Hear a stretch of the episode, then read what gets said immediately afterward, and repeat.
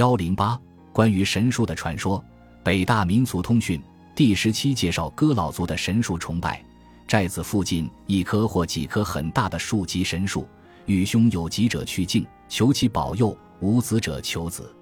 群众认为，既是风景树、护寨树，也是神树，不能砍，不能撞伤。传说，解放前寨边水井下面有棵很大的神树，树枝和树根有百多丈长，与对门一棵串联在一起，保护村寨。附近姓黄的土司怕他家有神树保护起来难以统治，便派来八个木匠来砍。头天砍了，第二天又长起来，再破再长。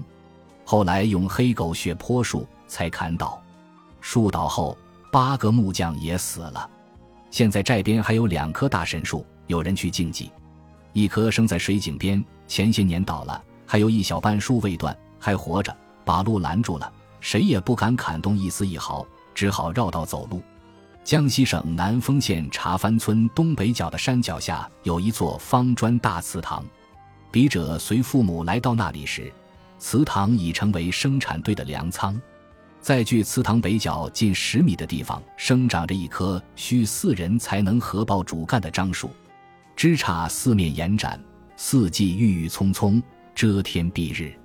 枝叶之下阴气森森，极少有人光顾。江西抚州地区境内的原住民为赣越，属百越民族的一支。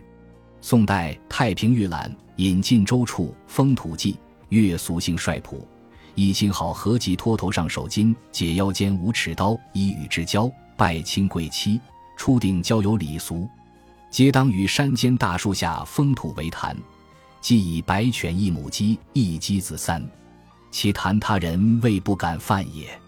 在大树下封土为坛，那是视大树和土石堆为神明及审判和向神启示的原始思维方式。这里的大祠堂显然是在土石堆的基础上建造起来的。樟树的正南大约五十米处是全村唯一的一口水井。上世纪七十年代初，上海知识青年进入村子，不久就开始盛行制造樟木家居。当时上海知青回上海探亲。主要带两种土产品，一是小竹子笋干，一是樟木香。大概是出于保护森林的目的，政府后来规定一人只能携带一个樟木箱。他们采取变通的手段，大箱套小箱。不到一两年的时间，村子附近的樟树砍伐殆尽。有一天，一位知青不知从哪弄来一把大锯，把古老樟树一根低垂的枝干锯了下来。此事立即在全村炸开了锅，人们纷纷说有大难降临，全村笼罩在一片令人窒息的恐怖气氛之中。祠堂大门口挤满了人，个个惶惶不安。人群中间站着的是德高望重的丙仔公公，他大约七十多岁，负责查看和管理农田里的水，不需和大家一道出工。此时他也脸上铁青，大家一个劲地问他该怎么办。他叫大家立即清扫祠堂，列放邹家祖宗的灵牌，并叮嘱不能挪动已锯下的樟树枝，就让它放在树底下。当天晚上，宰了一口猪，及杀了数只鸡，费用由赵氏的知青出。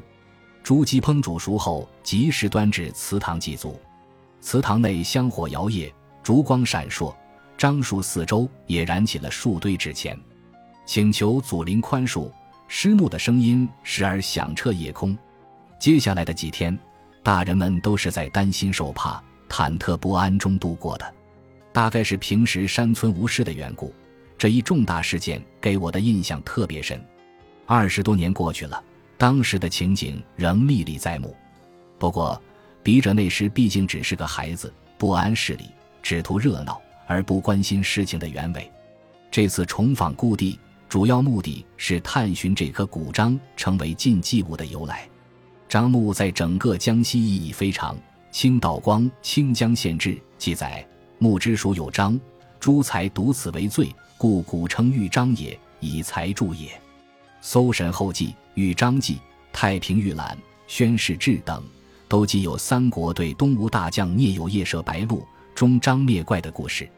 大意是聂友打猎，逐白鹿至此。始终大张灭了张树精，关于古章经的传说在江西十分流行，然而查翻古章肯定另有故事。丙仔公公早已作古，我拜访了几位七十岁左右的老人，他们对二十多年前知青法章事件亦记忆犹新。当我问何以人们极度恐慌时，他们都不约而同地讲述了下面的传说：很久以前的一个夏天，牙仔邹细毛的母亲生了重病，请了好几位郎中，吃了很多药都未见好。后来在胡乔乐的指点下，从很远的富方乡请来了专治怪病的神医。他开出的药方中有一味是饮药，就是用猫头鹰煮的汤来做药引子。牙仔一连几天昼夜四处寻找，连猫头鹰的影子都没看见。急得团团转，他知道祠堂旁的古樟树上有猫头鹰，因为在晚上时常可以听见它们的叫声。没有办法，牙仔在一个夜里提着铳，打着松明火来到樟树下，借着火光，不一会就发现一只猫头鹰栖止于一根树枝上一动不动。轰的一声，冲向划破静谧的夜空，猫头鹰应声落地，各种鸟类皆被惊起。搅得树叶哗哗着响，牙仔急忙拾起猫头鹰，赶回家熬汤煎药。第二天清早，男人们像往常一样来挑水，却发现井里盘着一条粗蛇，蛇头仰出井口，甚是吓人。不一会，井的四周围满了人，谁也不敢向前。有些小孩企图向蛇扔石块，被老人们严厉制止。有人提到了晚上的响冲。并说肯定是惊扰了樟树上的祖灵，祖灵生气了。这条大蛇是祖先显的灵。细毛这时也在人群里，他颤抖哆嗦着对众人说：“他是为了母亲的病打死了树上的一只猫头鹰。”蛇的上身突然生出井口好几尺高，嘴里呼呼吐气，显得愤怒异常。大家商议之后，纷纷来到祠堂拜祭祖先，请求宽恕。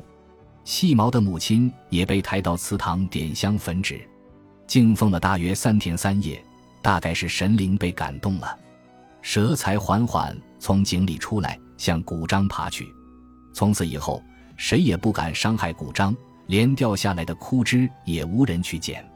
茶番村的成年人几乎都知道这一传说，在有这传说之前，古章无疑是禁忌的对象，但是当违禁的结果并不明确。或无法明确时，这一禁忌的处境就十分危险。要确保禁忌的顺利流传，有三种方法可以补救：一是神话禁忌的对象；二是把祖先抬出来和禁忌物建立密切的关系；三是安置禁忌于某一历史事件之中。这三种方法的实施，都离不开口称文学的参与。前面细毛的传说把三种方法都包含在内。这说明古章禁忌极易受到破坏，需要一个强有力的民间传说为之护卫。对被神话的植物，从古至今以禁忌活动表示崇拜者不多，主要以敬畏的形式表示崇拜，其内容变为禁忌折伤或砍伐。《礼记·月令》记载：孟春之月，禁止伐一切树木；季春之月，无伐桑柘；孟夏之月，无伐大树。很明显。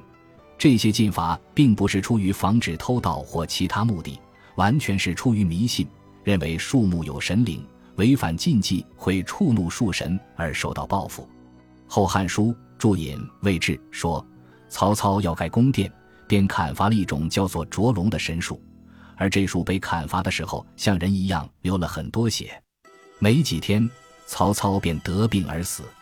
如此立竿见影，谁能不恐惧呢？西南汉族一些地区仍有祭龙树、祭龙鳞的习俗，人们不仅不能砍伐龙树，而且平时也不能走进龙林，不能在龙林里放牧，林里的树、花草、土石都不能随便乱动，否则便认为是冒犯了树神，会遭致不幸。这类禁忌皆是原始植物崇拜的遗存。